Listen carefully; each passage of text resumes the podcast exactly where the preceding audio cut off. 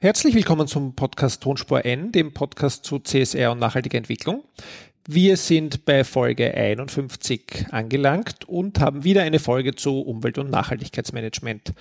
Diesmal zu Gast bei uns Vera Pichler von der Denkstadt. Hallo Vera. Hallo Roman. Das freut mich, dass du dabei bist. Ähm, bevor wir ins Gespräch einsteigen, aber äh, als regelmäßige Hörerin, die du hoffentlich bist, äh, kennst du das ja? Ein paar Ankündigungen. Also zum einen, die Annemarie ist schon wieder nicht dabei. Das hat sich jetzt schon ein bisschen rumgesprochen unter den Hörerinnen und Hörern wahrscheinlich, dass diese Serie zu Umwelt- und Nachhaltigkeitsmanagement immer ich mit einem Interviewpartner mache, aber nur mehr zweimal ausharren, dann äh, sind wieder die Annemarie und ich am Start. Auf Twitter erreicht ihr sie aber jetzt schon unter Annemarie Harand. Mich selbst erreicht ihr unter Twitter auf, als Roman Mesicek und äh, uns gemeinsam at Tonspur N. Das ist unser gemeinsamer Twitter-Account, wo wir viele News äh, auch zu dem, was wir so erleben, posten. Apropos zu erleben, Instagram haben wir auch einen Account, Tonspur N in einem geschrieben. Da bemühe ich mich immer mehr, mal so Alltagssituationen eines Podcast-Teams zu posten. Es gelingt mir manchmal mehr, manchmal weniger. Ab und zu reinschauen. Alle neuen Folgen findet man auch immer dort, wenn sie online gehen. Und last but not least kann man uns natürlich auch per E-Mail erreichen, podcast at tonspur-n.eu. Ja, das war's. Am Ende der Folge gibt's wie immer ein paar Ankündigungen gemeinsam von der Vera und mir. Aber jetzt zu Beginn würde ich sagen, äh, steigen wir gleich ein, Vera, äh, und befragen gleich dich mal zu deiner Person und wer du so bist. Was machst du denn so gerade? Äh, bei welchem Unternehmen bist du? Also ich bin jetzt gerade bei der Denkstadt, mhm. ähm, eine Unternehmensberatung für nachhaltige Entwicklung und bin dort im Team Nachhaltigkeit ähm, als Consultant unterwegs. Ja, wie groß ist das Team Nachhaltigkeit? Ähm, also wir sind jetzt in Wien insgesamt ca. 40 Personen mhm. und im Team Nachhaltigkeit sind wir jetzt ungefähr 10. Ich müsste lügen, weil wir ähm, sind gerade echt äh, am, am, Ausbauen und ähm, ja, wir haben Gott sei Dank ähm, einige neue Mitarbeiterinnen bekommen und ähm, ja, verändert sich gerade sehr viel und macht Spaß. Mhm. Warum äh, wird das Team Nachhaltigkeit, jetzt fange ich da, steige ich da jetzt sehr direkt ein zwar, aber gerade jetzt äh, so stark ausgebaut? Oder warum ist das so passiert in den letzten Monaten? Ist der, die Nachfrage so stark größer geworden? Wollen alle Unternehmen plötzlich noch nachhaltiger sein? Oder? Gute Frage. Ähm, also wir merken schon, dass es immer mehr Thema wird. Also es wird schon auch vom, vom Markt einfach auch immer stärker gefordert, vor allem eben ähm, das Thema Berichterstattung und natürlich auch mit dem NADIVEC ähm, gibt es neue Anforderungen, wodurch das Thema stärker in den Fokus rückt. und dadurch eben, glaube ich auch, damit ist es schon verbunden, dass, dass, dass wir wachsen, ja, würde ich schon sagen. Und eure äh, Aufgabenbereiche in dem Team, was macht ihr da so? Also im Team Nachhaltigkeit ist es wirklich ähm, Fokus, sage ich jetzt mal, Berichterstattung und Nachhaltigkeitsmanagement generell. Also wirklich von der Strategie ähm, mit den Maßnahmen über die Organisation im Unternehmen ähm, bis hin zu wirklich Kennzahlen und Datenerhebung. Also das ganze Spektrum eigentlich. Mhm. Ja, jetzt habe ich eh schon ein bisschen vorgegriffen, da komme ich dann vielleicht nachher nochmal dazu, weil gerade dieses Thema äh, Datenerhebung oder auch wie geht's ihr damit um, wenn ihr von außen äh, in ein Unternehmen reinschaut oder reingeht, würde mich noch ein bisschen interessieren. Aber wie auch in den anderen Podcasts, äh, vielleicht fangen wir doch mit deinem Werdegang an. Äh, du, das sage ich nämlich jetzt vorweg, hast auch an der Fachhochschule Krems studiert, aber eben nicht nur Umweltmanagement, sondern du hast ja äh, äh, mit einem anderen Studium bei uns begonnen. Sag mal was dazu. Und hat dich das schon zur Nachhaltigkeit bedacht, gebracht oder war das noch ganz ein anderer Fokus? Mhm. Also nach der Matura habe ich eben auch in Krems studiert und zwar exportorientiertes Management im Bachelor und im Master. Ähm, und anfangs war es natürlich ähm, logischerweise diese wirtschaftliche Ausrichtung. Es hat aber dann im Masterstudium schon erste Kontaktpunkte mit dem Thema Nachhaltigkeit gegeben, ähm, zum Beispiel im Bereich Stakeholder Management, ähm, wo wir auch ein bisschen drauf eingegangen sind. Und dann hatte ich noch das Glück, ähm, dass ich mein Praktikum bei Daimler Trucks machen durfte, und zwar im Bereich Diversity Management. Und das ist natürlich dann eher so im Bereich Nachhaltigkeit angesiedelt und das war ein unglaublich spannender Einblick, wie das auch bei so großen Konzernen funktioniert. Ähm, und da bin ich eigentlich sehr stark mit dem Thema in Berührung gekommen. Mhm. Wo war das? War das bei Daimler dann in einem Nachhaltigkeitsteam oder ist das in HR gewesen? Das war in HR, aber die haben natürlich, hatten immer einen engen Austausch mit dem Nachhaltigkeitsteam sozusagen. Mhm. Und hast da, warst da dann überzeugt, dass die Automobilbranche äh, viel zur Nachhaltigkeit beiträgt? Oder, oder, oder wie ist da damit gegangen jetzt beim Automobilkonzern? oder ich meine, das waren Trucks, es ist wieder was anderes, ja, aber. Also von der, von der Geschäftstätigkeit an und für sich ist es wahrscheinlich eher schwierig. Aber es war einfach spannend zu sehen, dass ähm, eben auch in den Riesenkonzernen, dass da einfach Menschen sind, denen das Thema wichtig ist und die sich dafür einsetzen und wirklich auch ähm, versuchen, was zu ändern. Also das, das war das Spannende dahinter für mich. Mhm. Ja, das finde ich cool. Das nämlich auch, im Prinzip ist es ja auch immer so, der Mensch oder die Menschen und die Mitarbeiterinnen sind ja die, die dann was bewegen oder auch zum Positiven bewegen können. Selbst in Konzernen oder Branchen, wo man sich das sozusagen, wenn man von außen drauf schaut, immer denkt, oh Gott, wie soll denn da genau. jemals was weitergehen, ja? du, und ähm, da hast du ja den Bachelor und den Master gemacht beim äh, exportorientierten genau. Management und dann bist du in den Beruf eingestiegen, oder? Genau, dann ging es direkt in den Beruf und zwar gleich direkt auch in die Beratung ähm, und zwar in die Prozessberatung und da bin ich durch Zufall eher im Gesundheitswesen gelandet und habe mir Prozesse in Krankenhäusern angeschaut und optimiert. Mhm. Wie lange hast du das gemacht? Ähm, zwei Jahre Vollzeit und dann war irgendwie so das Thema, optimieren ist gut und schön, aber warum, wozu? Mhm. Äh, und so ein bisschen die, die Sinnfrage, die berühmte. Und dann bin ich eben wieder auf dieses Nachhaltigkeitsthema gekommen und auf das Studium in Krems wieder. Ah, das ist aber schön, dass, genau. dass, du das Studium bei uns gefunden hast, ja. Du, und aber von, vom Nachhaltigkeitszugang, äh, wo siehst du dich da? Also was weiß ich, jetzt müssen wir nicht über starke oder schwache Nachhaltigkeit äh, reden, aber war es jetzt sozusagen jetzt der Vermutung naheliegend, würde ich sagen, sozusagen eher die sozialen Aspekte oder, oder war es sozusagen das ökologische Drama, vor dem wir stehen? Äh, oder, oder wie waren so deine ersten Gedanken, wo du gesagt hast, was machst du mit dem Studium oder warum willst du das studieren? Also einerseits natürlich durch das Praktikum im, im Diversity Management, daher natürlich schon eher die sozialen Themen. Aber wenn man natürlich äh, im Prozessmanagement ist, streift man eben auch ähm, Dinge wie Abfallmanagement. Und da fand ich es eben ähm, interessant, auch diese, diese ökologischen Fragen dahinter zu betrachten. Das heißt, es war eigentlich eine Kombination aus beiden, muss ich sagen. Und für mich war dann auch spannend zu verstehen, was dahinter steckt, weil ich ja nur den wirtschaftlichen Hintergrund hatte und mir war es wichtig, auch zum Beispiel eben technischere Einblicke zu gewinnen oder ähm, ja, einfach, einfach einen anderen Blickwinkel auch dazu zu bekommen. Ja. Ähm, ist das jetzt äh, hilfreich? Also ich frage jetzt ziemlich, ziemlich plump vielleicht, aber weil mein, in den Unternehmen bist du da noch mit Technikern konfrontiert oder bist du nicht eh nur auf einer Management-Ebene äh, unterwegs bei den Unternehmen, mit denen ihr arbeitet? Das kommt wirklich drauf an. Also mhm. wenn es wirklich teilweise um die Erstellung eines Berichts geht, kann es sein, dass natürlich ähm, der Fokus, der Kontaktpunkt eher im Bereich Marketingkommunikation ist.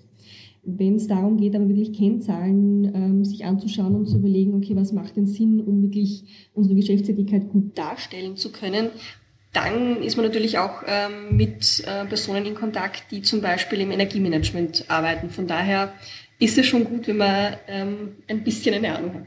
Ja, also wenn man eine Bandbreite abdecken genau, kann, sozusagen, oder? Ja.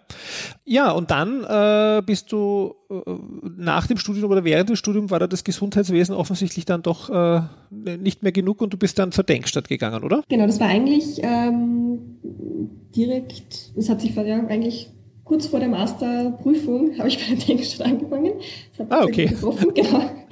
Und äh, das war eigentlich perfekter Übergang sozusagen, weil ich dann halt direkt das, äh, das Wissen aus dem Studium mitnehmen konnte in den neuen Beruf und, mhm, und, gleich in die Praxis umsetzen und mehr dazulernen konnte. Mhm.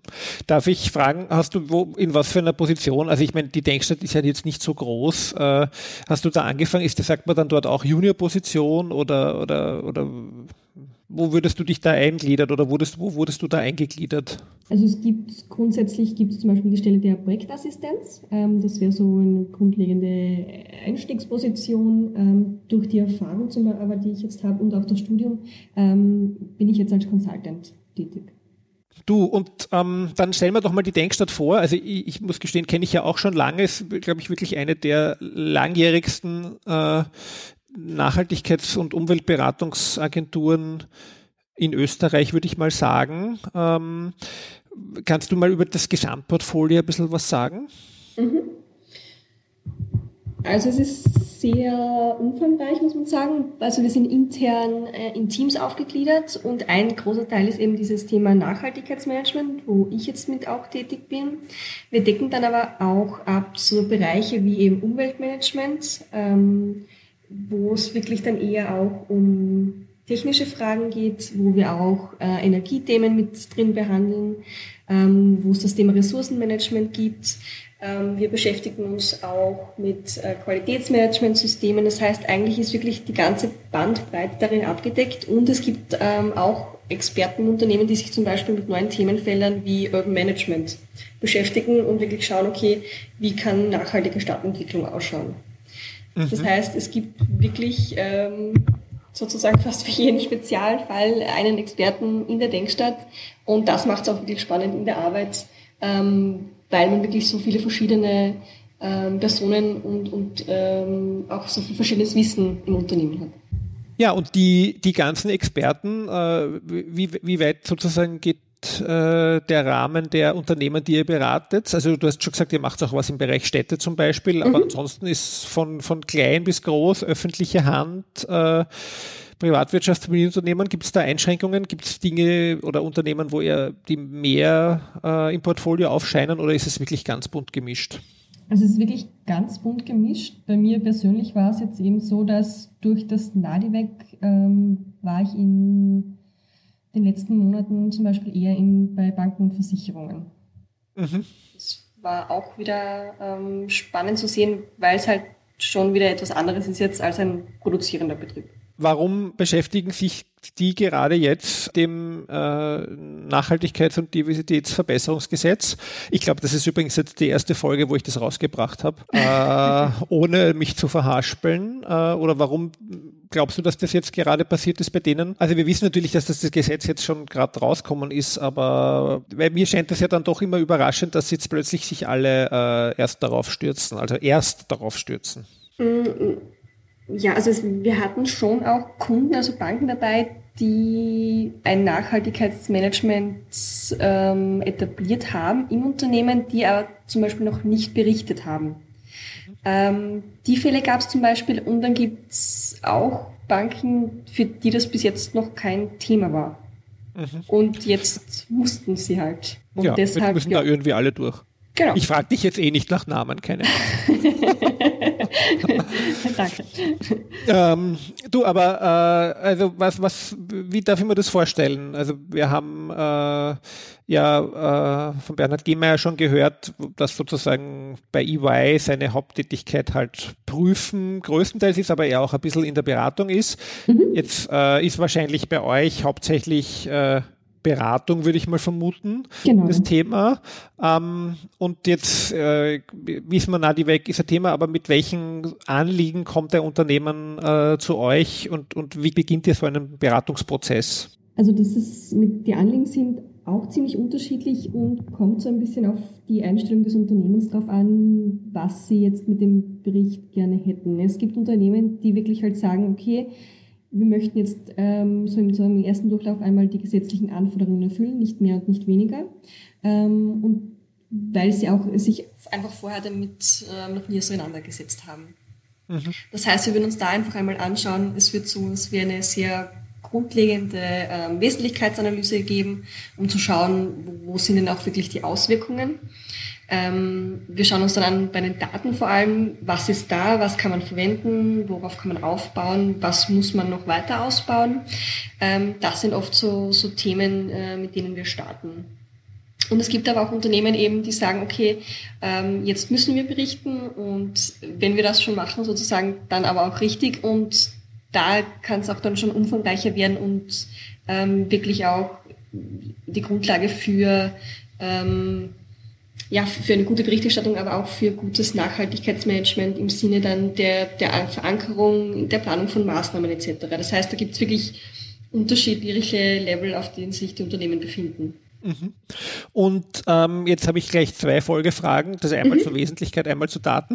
Also soweit du die beantworten äh, kannst, darfst oder möchtest. Ähm, also das eine bei Daten äh, würde mich mal ganz grundsätzlich die Einschätzung interessieren, äh, weil ja viele Unternehmen sich auch sehr schwer tun, jetzt mit dem Nadivec die richtigen Daten, die sie brauchen für einen GI-Bericht kurzfristig oder mittelfristig äh, auch zu haben. Mhm. Ähm, wie, wie du findest, dass die Unternehmen da aufgestellt sind äh, von den Managementsystemen her, die die Daten liefern. Ist das wirklich alles noch sozusagen so wenig vorhanden oder, oder fehlen nur die Schnittstellen und die Daten sind eigentlich eh da oder fehlen die Prozesse oder, oder, oder ist eh alles super? Ich weiß es nicht. Gute Frage. Also man merkt schon einen Unterschied, wenn es jetzt ein Unternehmen gibt mit einem Energiemanagementsystem, da sind die Daten einfach da. Auf die kann man super mhm. zugreifen, die kann man auswerten, man kann Kennzahlen erstellen. Man hat Ziele im Managementsystem etc. Das heißt, auf das kann man gut zurückgreifen. Es gibt aber auch wirklich Bereiche, wo es zum Teil noch keine Daten gibt. Einfach. Also das heißt, keine Daten, keine Prozesse. Ähm, da wird es dann schwierig. Das können dann oft wirklich auch Teilbereiche sein, die man vorher vielleicht einfach nicht im Blick hatte und die jetzt aber eben durch ähm, die Wesentlichkeitsanalyse zum Beispiel eben ans Licht kommen sozusagen und wo man sich jetzt erst dann überlegen muss, na, was, was, welche Kennzahlen kann man dazu liefern. Und das etabliert, hilft sich dann den Unternehmen auch, das System zu etablieren, das zu berichten, oder? Also genau, richtig, das zu genau. sammeln und zu berichten dann darüber. Mhm. Genau, das ist wirklich so eine Grundaufgabe mit auch, weil ähm, das, der Bericht kommt ja wieder. Das heißt, man, man steht vor dieser Aufgabe jedes Jahr und ähm, Ziel ist es dann wirklich ähm, zu schauen, wie kann man diesen Prozess aufbauen, so dass es auch dann äh, im nächsten Jahr dementsprechend einfacher wird, die Daten zu sammeln. Also da kann ich aus eigener Erfahrung sagen, äh, ich glaube, da ist ein, ein Beratungsunternehmen oder eine Beraterin oder ein Berater ganz gut, weil wir schreiben ja auch jedes Jahr einen Umweltbericht mhm. ähm, als Fachhochschule Krems und jedes Jahr schaffe ich es gerade so, meinen Prozess ein wenig zu verbessern, ähm, obwohl wir ja eigentlich auch bei uns unterrichten. Aber es geht halt oft im Tagesgeschäft auch unter, muss man ehrlich halt halber sagen am Anfang. Ja, also wir schaffen es schon jedes Jahr besser zu werden, aber sozusagen den großen Wurf würde man wahrscheinlich äh, hinbekommen, wenn man mal jemanden sich dazu holen würde, der einem den Prozess äh, neu aufsetzt und etabliert. Genau, ja. das ist eigentlich immer auch das große Thema äh, Ressourcen, weil natürlich sehr oft das Thema Nachhaltigkeit äh, quasi noch äh, zu den Aufgaben, zu den normalen Aufgaben dazukommt und deshalb vielleicht einfach nicht die, die Zeit da ist, um, um sich dem so zu widmen, wie, wie die Personen vielleicht auch gerne möchten. Das ist halt immer die Herausforderung. Du, und meine zweite Nachfrage war ja, ja. zum Thema Wesentlichkeit. Ähm, das ist ja ein Lieblingsthema auch der Masterprüfungskommission. Äh, ja. Und jetzt würde die, die, die, die, die, da ist jetzt sozusagen auch, weiß ich ja auch, dass die, die Lehrmeinung von der Praxis sehr weit noch auseinandergeht, vielfach. Ähm, wie, wie, wie geht ihr das an? Weil im Prinzip äh, müssten ja die Unternehmen sich schon sehr öffnen für die Stakeholder oder für einen breiteren Dialog um das äh, ordentlich in meiner Wahrnehmung ordentlich zu machen. Äh, kommt, kommt man da nicht manchmal in einen gewisses Konflikt, wenn man sieht, eigentlich die Unternehmen wollen gar nicht oder können vielfach auch nicht so transparent und so offen sein, wie, wie ihr das vielleicht sogar gerne möchtet. Ähm, wie geht man damit um? Ja, oder wie, wie kriegt man da sozusagen das Maximum heraus?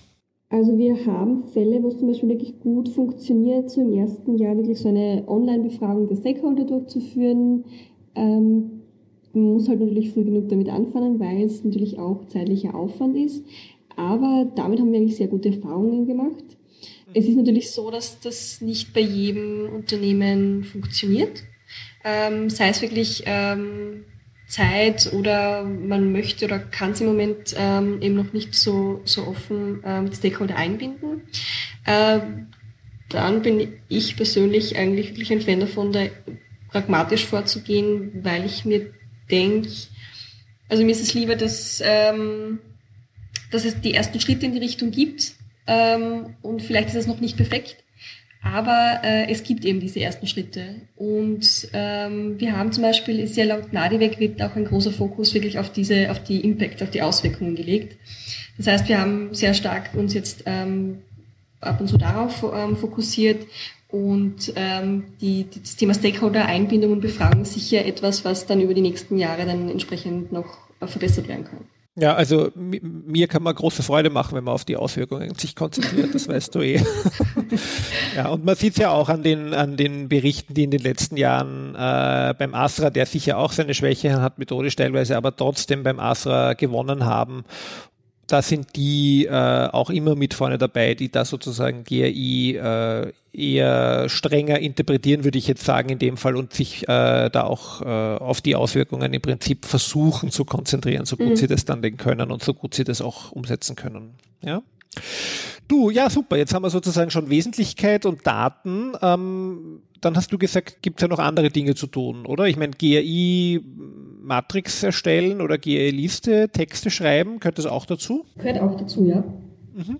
Also es ist wirklich ähm, so, dass wir je nach, ähm, je nach Auftrag eben unterschiedlichste Aufgaben übernehmen und dazu gehört eben teilweise auch das, das ähm, Unterstützung beim Verfassen von Texten, oder eben wirklich auch ähm, darauf zu achten, dass eben GRI-konform berichtet wird. Und da warst du ja gerade unterwegs, glaube ich, oder? Was GRI-Konformität äh, betrifft auch, oder? Genau.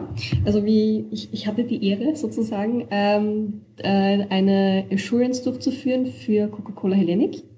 Ähm, das ist die, das, das sind die Abfüller, ähm, die sozusagen eben die, die Getränke wirklich dann äh, in die Flaschen abfüllen. Und ähm, die sind auch einige, eines der wenigen Unternehmen, das mir bekannt ist, eigentlich die ähm, GRI Comprehensive ähm, berichten. Das heißt einmal alles sozusagen. Und wir haben eben ähm, diesen GRI-Check durchgeführt und die Daten überprüft und waren da auch bei den ähm, Unternehmen vor Ort in den Ländern unterwegs. Und das ist wirklich sehr spannend. Das heißt, du hast eine Tour durch äh, Europa gemacht oder Osteuropa genau. oder oder genau, in meinem Fall war es was, äh, genau, Südosteuropa. Ich war jetzt konkret in, nach Kroatien ähm, noch durchfahren, Weißrussland und Zypern. Und ähm, da ist man dann vor Ort und dann macht man was? Ich, ich frage jetzt ziemlich blöd, wie sich das anhört, aber ich meine, äh, Schaut also die, die Computer Excel-Files an oder keine Ahnung? Ja, auch. Also ah, es ist okay. wirklich quasi, äh, es ist ein Audit. Ähm, man schaut dann einfach, sind, sind die Daten, die eben berichtet werden, sind die, kann man die nachvollziehen? Ist das realistisch? Wie werden die Daten erhoben? Ähm, ja, redet eben mit den Leuten. Also quasi klassisches Auditieren. Okay, und in dem Fall äh, im Auftrag äh, des Mutterkonzerns oder, des, oder für die ganze Gruppe. Das heißt, ihr für habt Gruppe, jetzt genau. nicht jemand Fremden auditiert, also keine Zulieferer im klassischen Nein, genau. Sinne, sondern die sind alle Teil der Gruppe. Genau, richtig. Spannend, ja. Ähm, naja, ich habe ja auch gesehen, dass ihr die Innsbrucker Kommunalbetriebe betreut genau. betreut habt. Die haben wir äh, lustigerweise gerade mit den äh, Studis besucht bei der Exkursion letzte Woche mit dem Studiengang. Und die sind ja ausgezeichnet worden für ihren Nachhaltigkeitsbericht. Mhm. Dass ich, habe ich mir gedacht, jetzt auch in der Vorbereitung, da frage ich dich auch dazu, weil das ist ja schön für euch wahrscheinlich, wenn euer äh, Kunde ausgezeichnet wird. Aber äh, geht da nicht ein bisschen verloren, dass ihr eigentlich auch viel Arbeit dafür geleistet habt? Nein. Oder fühlt man sich da nicht irgendwann manchmal sozusagen in der zweiten Reihe nur, wenn immer die anderen auf der Bühne stehen? Nein, ganz und gar nicht. Also wir, wir freuen uns eigentlich immer mit den Kunden und es ist ja, also Auszeichnung ist überhaupt also super, wenn man das erreicht, aber selbst wenn man einfach, sage ich jetzt, nur das äh, Projekt abgeschlossen hat und man, man weiß, man hat einen guten Bericht beispielsweise erzielt und der Kunde ist zufrieden und äh, ja, ich finde, also wir freuen uns da immer, ähm, wenn wir eine gute Arbeit erledigt haben und es ist dann einfach auch, ähm, ja, man ist stolz eben auf, auf die Arbeit mit dem Kunden, weil teilweise ist es wirklich sehr intensiv, die Zusammenarbeit mit dem Kunden, äh, weil es oft kurze Zeiträume sind, in denen Aufgaben erledigt ähm, werden und da ist wirklich die, die Abstimmung sehr eng.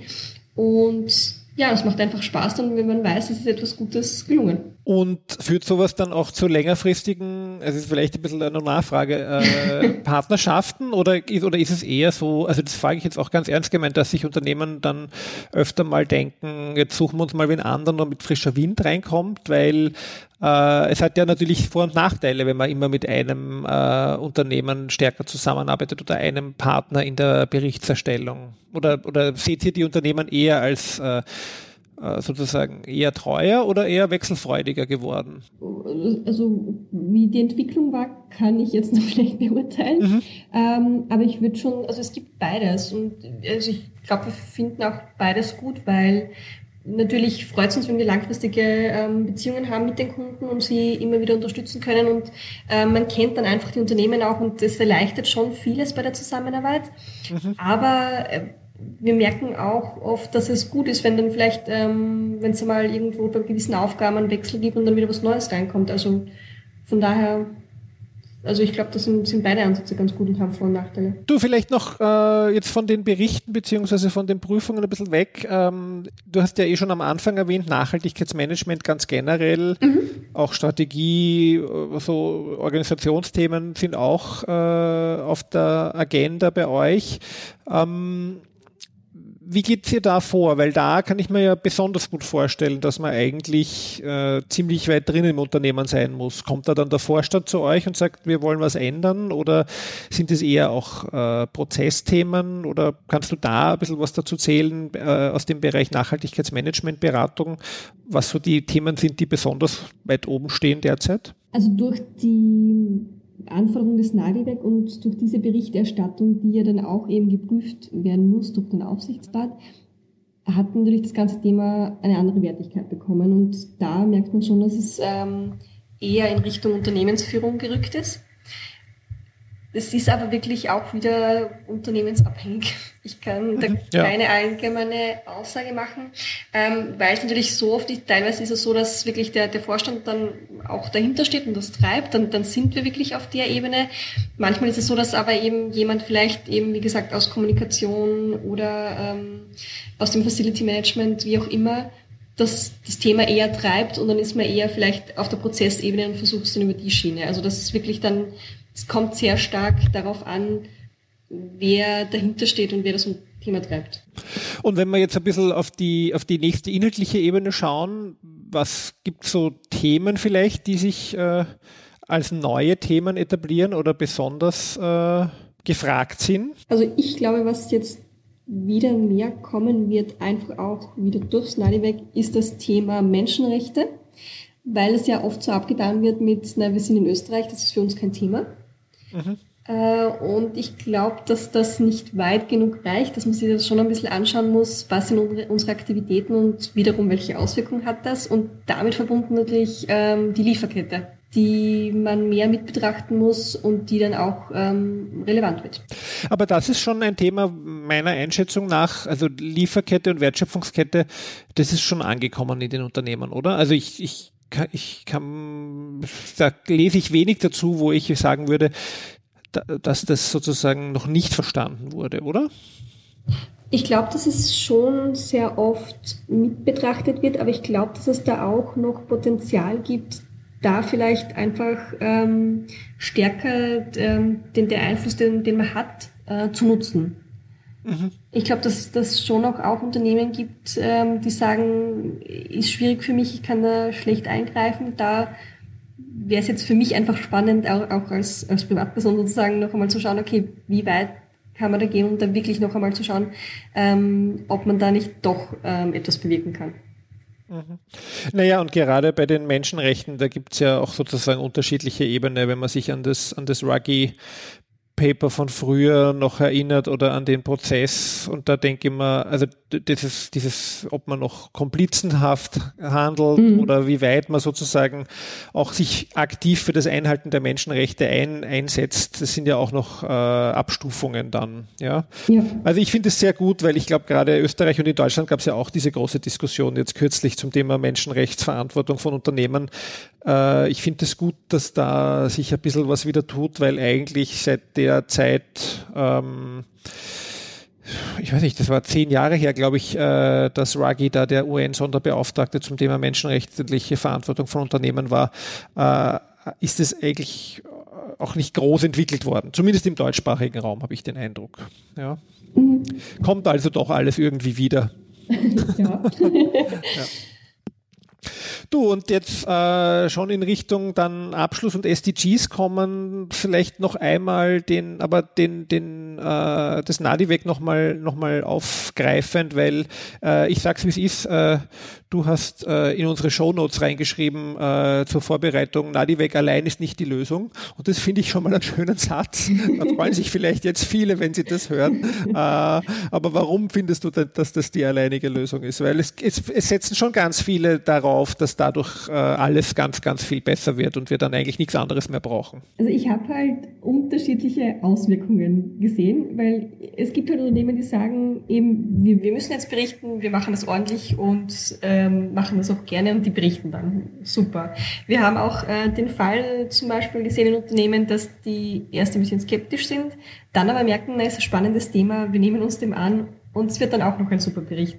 Und dann gibt es aber auch Unternehmen, die halt sagen, naja, wir berichten halt das, was wir müssen, aber man merkt, es wird sich wahrscheinlich nicht viel bei, im Bewusstsein ändern. Oder die sogar vielleicht irgendwie Lücken suchen, um vielleicht nicht ganz so berichten zu müssen. Mhm. Also und von daher glaube ich, es wird halt immer, wenn es diese Vorschriften gibt, wird es halt immer einen Teil geben, die das nicht wollen, weil aufgezwungen, wie auch immer. Und ich glaube halt einfach, dass, dass es, es hat positive Auswirkungen, aber es ist eben, wie gesagt, nicht die Lösung und wird jetzt, ähm, ja, also kann so allein wahrscheinlich jetzt nicht alles verändern. Mhm. Ja, nein, ich sehe es eh genauso. Äh, ich habe mich eh gefreut über das Kommentar. also ich glaube, ich meine, das ist halt am Ende des Tages unter Anführungszeichen nur ein Bericht, ja. Und genau. äh, wenn, wenn jemand da sozusagen was verschweigen will oder was sozusagen nicht äh, oder beschönigen will, umgekehrt, dann würde er das machen, weil es ist immer noch ein Kommunikationsinstrument. Aber es hat zumindest, glaube ich, wird es zu einer gewissen Vergleichbarkeit führen. Ja, ja also, also das, das, ist auch meine die, Hoffnung, die Hoffnung, dass es ja. dann, genau, dass es so Best Practice wirklich gibt dann jetzt auch in den nächsten Jahren und dass da schon so ein bisschen ein Wettbewerb hoffentlich entsteht, ein positiver, um zu sagen, okay, ähm, mein Mitbewerber ist da auch gut unterwegs im Bereich Nachhaltigkeit, da möchte ich doch vielleicht nachziehen. Das wäre die Hoffnung. Ja. Genau, ja, und jetzt komme ich zu den SDGs, weil auch da kann man sagen, ziehen immer mehr Unternehmen nach, über die SDGs sich Gedanken zu machen. Ich habe vorher schon die äh, Innsbrucker Kommunalbetriebe erwähnt, die sind auch deshalb beim ASRA äh, für ihren Nachhaltigkeitsbericht ausgezeichnet worden, weil sie äh, das sehr, sehr gut und vorbildlich gemacht haben, wie sie die SDGs integriert haben in die ganze Berichterstattung. Also unbedingt eine Leseempfehlung für alle, die das äh, interessiert, ganz spannend gemacht. Ja. Wie siehst du das? SDG-Relevanz äh, für die Unternehmen ist wahrscheinlich nicht so hoch wie Nadivec, aber, aber steigen die äh, Unternehmen schon drauf ein? Ja, ähm, wir hatten sogar äh, im letzten Jahr und eine Workshop-Reihe, die kommt auch dieses Jahr wieder, äh, sogenannt äh, SDG-Fit, wo wir uns mit den Unternehmen angeschaut haben, was sind denn die für sie relevanten SDGs und wo, ähm, wo bewirken sie was oder wo können sie etwas bewirken. Und ich glaube, das ist einfach ein gutes äh, ja, Rahmenwerk ist, sozusagen etwas Allgemeines, wo man sich ein bisschen dran festhalten kann ähm, und das vielleicht Nachhaltigkeit zumindest ein bisschen von den Themen her ein bisschen greifbarer macht. Ähm, weil manchmal ist es so ganz weit weg und man weiß nicht genau, was da für eine Zukunft und ähm, ich glaube, das kann, kann schon helfen, vor allem in der Kommunikation auch. Und siehst du die Unternehmen da eher, ähm, sagen wir mal jetzt vielleicht defensiv, dass sie sagen, okay, wir schauen halt mal, wo leisten wir schon einen Beitrag und das schreiben wir dann halt auch rein?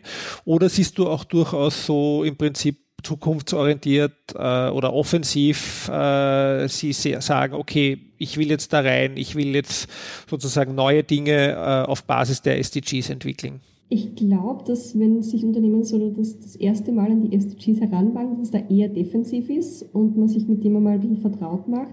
Aber dann gibt es durchaus auch Beispiele, die sagen, ja, da, da gibt es Potenzial, weil sie vielleicht eben durch die SDGs neue ähm, Themen einfach auch entdecken, die für sie spannend sind. Also das glaube ich, glaube ich schon. Und welche Themen hast du für dich entdeckt? Also welches ist dein SDG oder mit dem, wo du sagst, da das beschäftigt dich vielleicht mehr als die anderen, wobei wir ja wissen, man kann die nicht alle allein behandeln.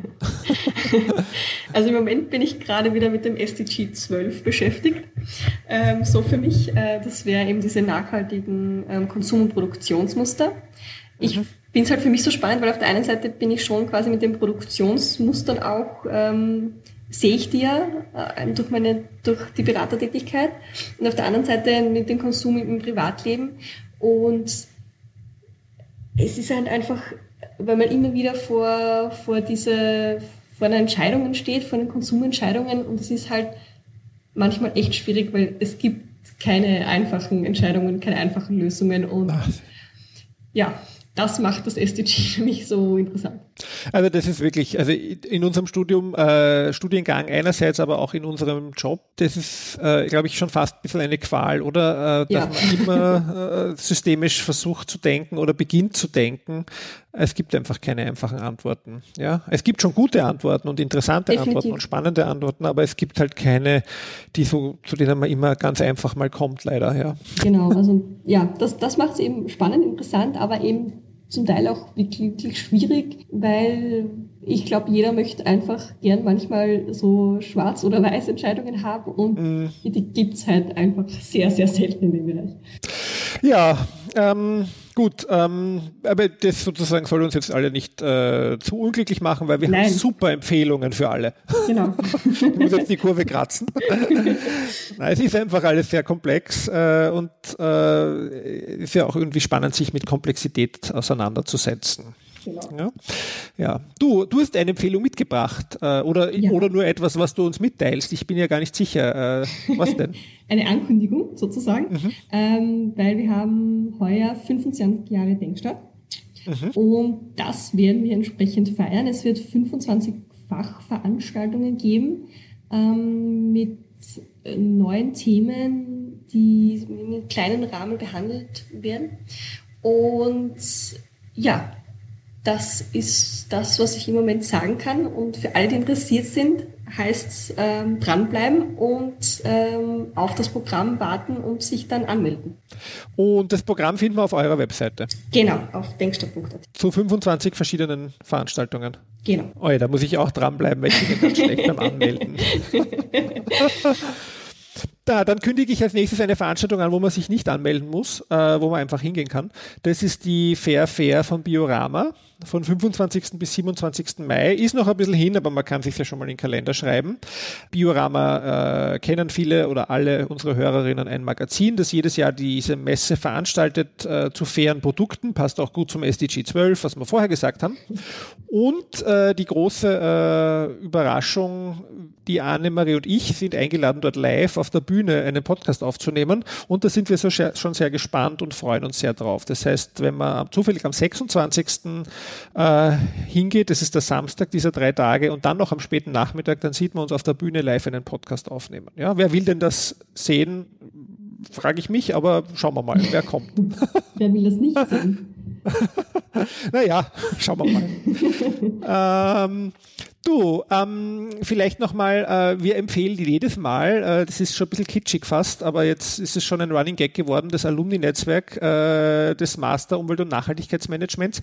Und äh, da muss man ja dafür zuerst studieren, aber ähm, bist du aktiv im Netzwerk äh, oder, oder bringt dir das was oder hat das eine Bedeutung für dich oder was bedeutet Netzwerk generell für dich in unserer Branche? Vielleicht kann man die Frage so verallgemeinern so viele Fragen. Äh, Netzwerken finde ich vor allem, glaube ich, bei uns in dieser Branche ganz wichtig, weil es einerseits, glaube ich, gut tut, sich manchmal mit äh, den Mitstreitern sozusagen auszutauschen ähm, und auch wirklich um, um, neue Ideen, neue Ansätze zu sammeln.